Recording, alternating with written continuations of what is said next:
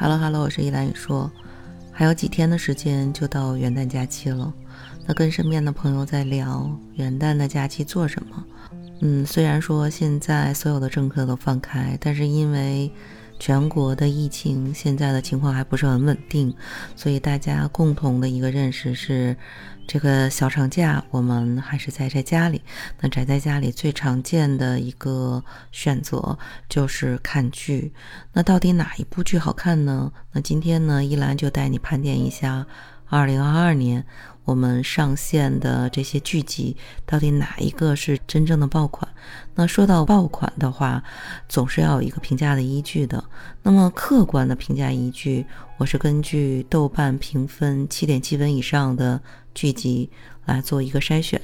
那同样的呢，也会有一些个人的感官的印象，还有呢网络的热度。我们是从这三个维度来盘点一下。一兰心目当中，二零二二年哪一款是爆款的电视剧，值得你宅家去追剧的呢？其实今年上线的剧集的部数是少于去年同期的。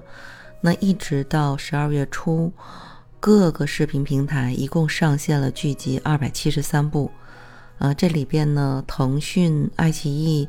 各自上映了一百一十七部，优酷上映了八十五部。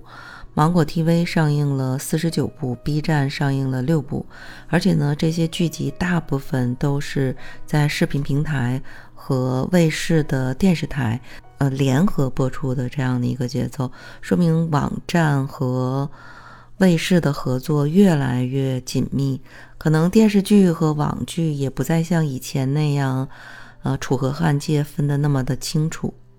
虽然说电视剧的数量没有网剧的多，但是二零二二年一定是收获颇丰的一年。你整体去看热度的排名的话，都是电视剧的这个作品。比如说，《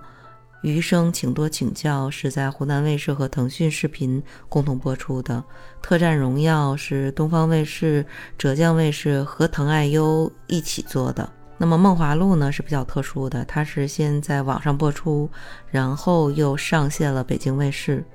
那这二百七十三部作品里边，实际上涉及了很多的题材大类，其中最主要的就是都市情感占比的，大概有七十九部。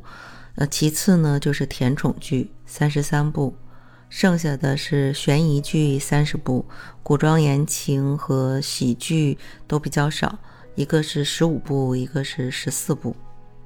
其实今年啊，唯一一个超过九分大关的一部电视剧就是《大山的女儿》，而且呢，它是年度口碑榜的第一名。当然，从整个这个电视剧的受众的群体上来看，大多数是中老年人，因为呢，它基本上定义的还是一个乡村的扶贫剧。所以在广电总局的视听的大数据表示，它的收视份额高达了百分之五，是全国黄金时段电视剧收视第一名的。所以说，无论是口碑还是质量，它都是稳居第一个的。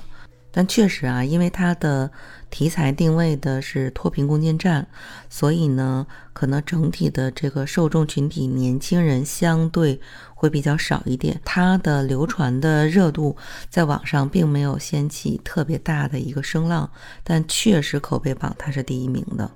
那实际上，其次在口碑榜上第二名的就是《警察荣誉》，这个在豆瓣评分是八点五的这样的一个高分。其实一开始啊，我觉得。嗯，这部电视剧之所以能得到八点五的这样的一个评分，应该是因为有张若昀和白鹿这两个当红的明星，他出演的做主演的这样的一个电视剧，所以他给了一个很高的评分。但整体看下来呢，是因为这个电视剧确实确实拍得很好，它的调性就是一个轻喜剧，而且呢，讲的就是四个。年轻的警察成长的这样的一个故事，而且定位的就是最平常的派出所的这样的一个故事，呃，描写的就是基层警察他现实的这个生活。就实际上可能我们想在这个过程当中要去看基层民警的生活，并且对基层民警的。日常的这种生活去做一个价值的升华，但是呢，这种升华的价值被融入到很具体的生活化的这种故事里边，所以编剧的创作的这个能力非常非常的强。像这个剧一开头用一个长镜头，就和王景春一个人啊，长达十分钟的一场戏，就很好的就表现了这样的一点。然后包括里边有所长王守一跟顶头上司的电话里边，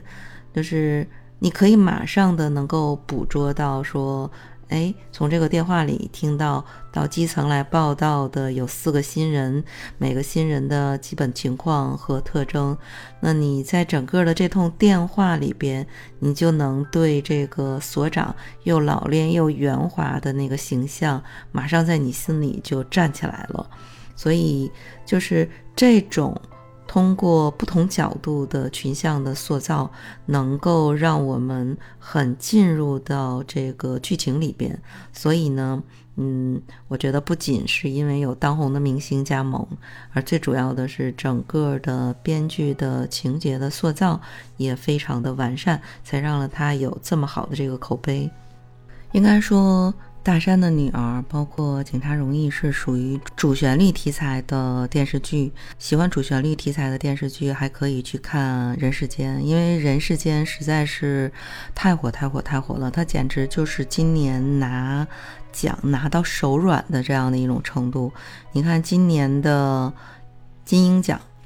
就我们在电视剧这个领域里边，电视金鹰奖算是最高奖项了。最佳男主角雷佳音，最佳女主角樱桃，优秀电视剧，包括最佳的女配角黄小蕾、萨日娜，包括最佳电视剧的导演李路，基本上拿了一个大满贯。包括十一月份之后，像澳门国际电视节的金莲花奖，包括亚洲太平洋广播电视剧的联盟奖。包括江苏电视剧奖的特等奖，包括十二月份刚刚颁发的第十六届精神文明建设五个一工程的优秀作品奖，简直所有的奖项基本上都被他囊括了。那实际上刚刚播出的还有一部电视剧叫《风吹半夏》，主演是赵丽颖扮演的。嗯，他其实《风吹半夏》和《人世间》都是从改革开放大潮当中去探索切入的，然后展现了整个的这样的一个历程。所以，《风吹半夏》在豆瓣上的口碑也收获了八点二分，和《人世间》都是现象级的爆款作品。然后，因为呢，《风吹半夏》里边赵丽颖据说啊，造型多达。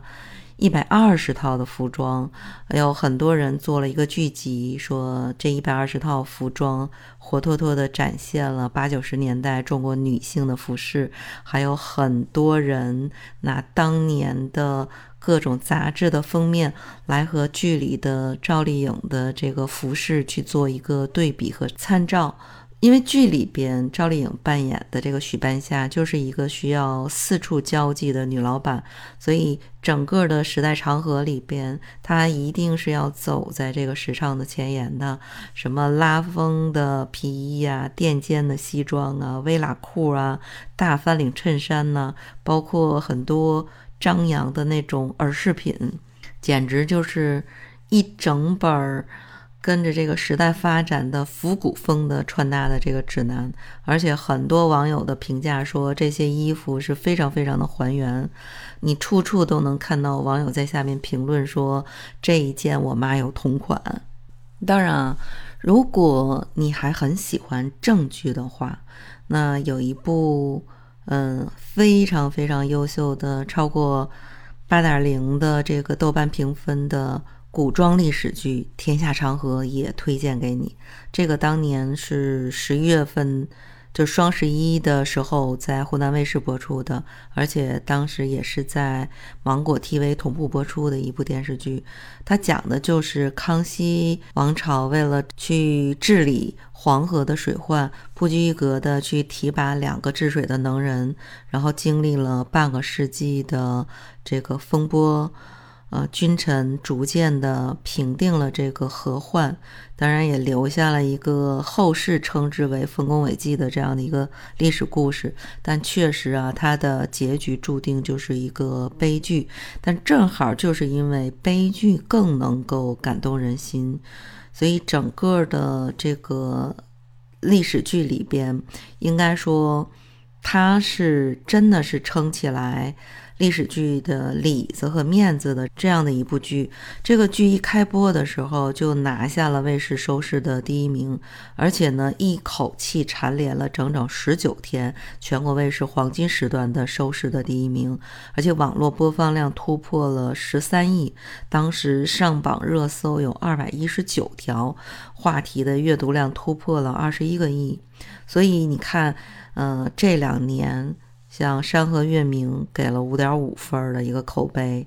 《大秦赋》五点四的口碑，《清平乐》也只有六点四，《大宋宫词》跌到了三点七，《大明风华》也只有六的这个评分。这种我们看到的大制作。呃，有名演员出演的这种历史剧口碑持续的下跌之后，应该说《天下长河》确实确实为这几年的历史剧打了一个口碑的翻身仗。但是为什么说既没顶流？也没有宫斗的这个天下长河，怎么就能够出现这样的一个现象级的状态？因为实际上，历史剧已经从巅峰时期的雍正王朝、康熙王朝、汉武大帝、天下粮仓那个时代，已经从那个时代跌下来，沉寂了相当于有十五年。当时二零零七年的时候。大明王朝一五六六成为历史剧的一个转折点，而且那个剧至今在豆瓣上还是在九点七分的高分，简直就是中国历史剧的一个最高的顶点。但是当时，即便是九点七分的这个高口碑的历史剧，首播的电视台的收视率也只有百分之零点五。你曾经创下了湖南卫视黄金档剧集收视的最低的收视率，所以后来你看湖南卫视很长时间都不敢碰历史的正剧的题材，然后更多的你看到的是甜宠剧、古偶剧等等等等。但是最近在湖南卫视播的这个《天下长河》，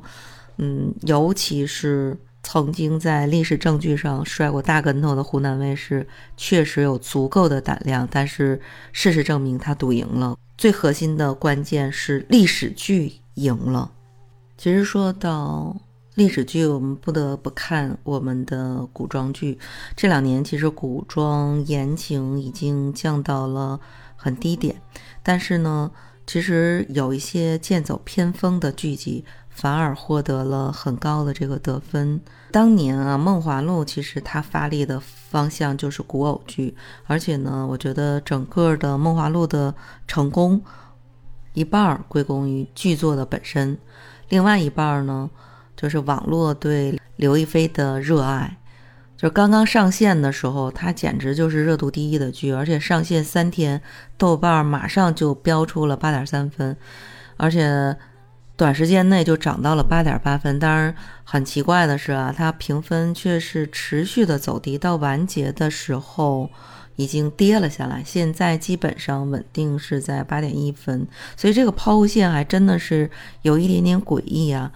嗯，可能现在古偶剧算是影视剧鄙视链的一个底端，因为流水线式的那种剧情确实也没有什么可以说的这个亮点，而且。《梦华录》本身定位的就是一个标准经典的古偶剧，所以可能刚开始追神仙姐姐的热度过去之后，她可能就回到她应该有的这个位置了。但是，即便是在古偶剧这个范畴里边，《梦华录》已经做到了最好，因为你从各个角度看都非常非常的讲究。比如说他的服化道。所有的细节都处理得非常非常的精致，而且它的构图的审美也很在线，尤其是最后那几集的花月宴，简直拍得美轮美奂，每一帧你都可以拿作去屏保。然后另外呢，像陈晓和刘亦菲这两个主演，也都属于顶流的有颜值的这个演员，演技也很在线。尤其是我觉得这个神仙姐姐比以前有非常大的这样的一个改变，跟陈晓的这个 CP 感，嗯，大家都觉得很满意，所以很多观众去评价说，就看这两个人聊天都觉得很有意思。当然，还有更多的也是看陈晓，或者是只看神仙姐姐这张脸就够了。至于剧情怎么样不重要，而且最重要的是。这一部的国偶剧里边，并不是单独的，就是男主和女主的这一条线，在人物刻画的这个过程当中，他的很多的配角处理也非常非常的鲜明，所以可能，嗯，整体的这个剧集，嗯，前十六集可以封神，后八集也非常非常的精彩，只是中间稍微感觉有一些拖沓。那其实另外的一部古装剧。嗯，风起陇西其实它定义的更奇特，它走的是一个夹缝的路线，定位的是古装悬疑和谍战剧。实际上，嗯，因为这个里边有陈坤、有白宇，还有聂远、杨颖这样的一个有名的演员出演的，他的这个剧作是根据马伯庸同名的这个小说改编的，其实讲的也是。三国时期有两个不被乱世聚焦的小人物，陈宫和荀彧，在惊心动魄的这种所谓的谍战剧里边，嗯，分支出来的一个英雄传奇的一个故事。但是呢，这是一个虽然定义的是一个司文曹和监军司两个情报机构。呃，描写的这样的一个古装的谍战剧，但是呢，三国时期已经所有的故事给很多人都留下了非常非常的深刻的印象。所谓的谍战，应该大家都会觉得民国时期，呃，中统、军统和呃我们的这个谍战是吧？但是三国时期的谍战确实。嗯，这种混搭给很多人的新鲜感，所以实际上马伯庸他最擅长玩的就是这种高概念加俗套的故事。上一次我们看到的《长安十二时辰》，其实就是古装剧搭配美剧里边的《非常二十四小时》组合成的。所以当时那个《长安十二时辰》一出来，也是有非常好的这样的一个口碑。但是技巧确实是一把双刃剑，你混搭的这个过程当中。喜欢的自然会喜欢，不喜欢的会觉得你就是好像很高深的讲了一个非常非常简单的故事，而且当时它播出的时候是在央视八套播出的，受众群体基本上是在四十岁以上的这个普通的观众，所以嗯，认为不喜欢的观众可能占了大多数，很多嗯。这个叔叔阿姨，包括爷爷奶奶看剧就是图个消遣，你从内容到形式，你都颠覆了人家原来的认知，所以肯定就会面临的直接跳台，是吧？所以《风起陇西》播出之后，在呃卫星上线的这个过程当中，它创造了央视八套近三年收视率最差的剧，我觉得它压根儿就不应该在这个。电视台去播放，因为你看它在网络上的播放的话，它的热度是非常非常高的。就是它豆瓣开分的时候只是七点七分，而且低开高走，最后是爬到了八点一分的这个位置。嗯，里边白宇和陈坤新老交替的这个演员出演的时候呢。客观的评价，这两个人在剧里边的表演基本上就是中规中矩。可能白宇在《沉默的真相》里边是让人眼前一亮的，但是到这一部剧里边表演就有一点点重复，尤其是那种所谓的刻意表现出来的不甘心和倔强。但是最让我惊喜的反而是俞灏明，就当年快乐男生出道的。就他本身就是一个小鲜肉，但是可能大火毁容之后，就有点像胡歌一样，最后磨练成了一个实力派的演员。他在这个里边扮演的杨怡，嗯，扮相是非常非常老成的，差一点没认出来是他扮演的杨怡。那我们说完了主旋律题材的这个电视剧，嗯，说完了古装和悬疑剧，那么在这个主旋律题材里边。可以在人世间、风吹半夏、大山的女儿，包括警察荣耀这四部剧里去选一部你喜欢的这个剧种去看。那如果是你喜欢历史剧的话，我推荐你去看《天下长河》。假如说你喜欢古偶剧或者是嗯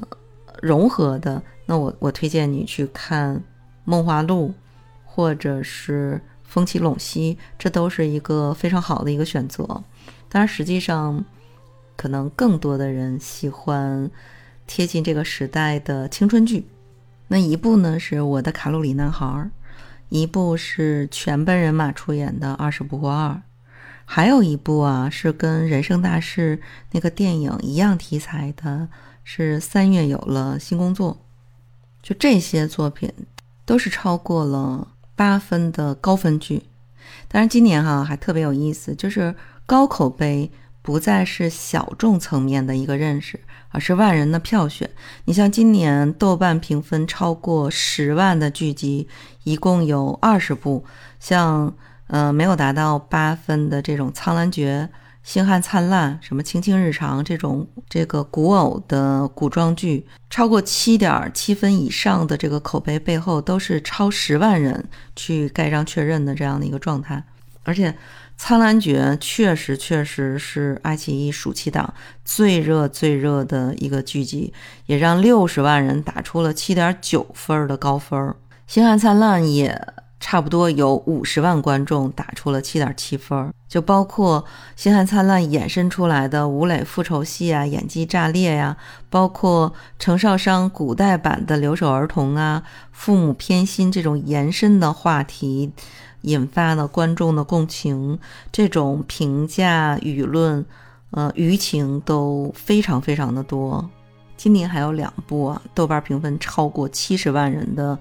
剧集一部是《梦华录》，评价的人数超过了七十九点九万，开端这部剧超过了七十九点六万。这两部剧都是在腾讯视频上播放的，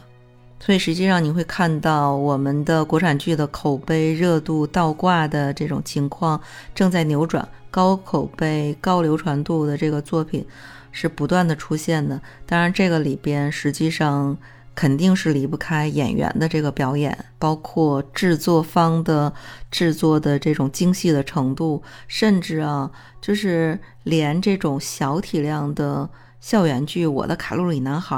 也做到了这种精品的制作。而另外一个呢，就所有的类型的剧种都在补足自己的短板，比如说主旋律都聚焦普通人。然后职场剧呢，就做足那种专业性，不再是披着职场的壳去谈恋爱。然后悬疑的这个类型的剧情，对每一桩的这个案件都精细的去琢磨。所以实际上，元旦如果你宅家的话，你可以认真的考虑一下，你喜欢哪一类型的剧种。然后你会选择哪一类的这个题材去看？至于在你心目当中认为的爆款是哪一部剧集，也欢迎你在评论区留言。好，今天的节目就到此结束，我们下期节目再见。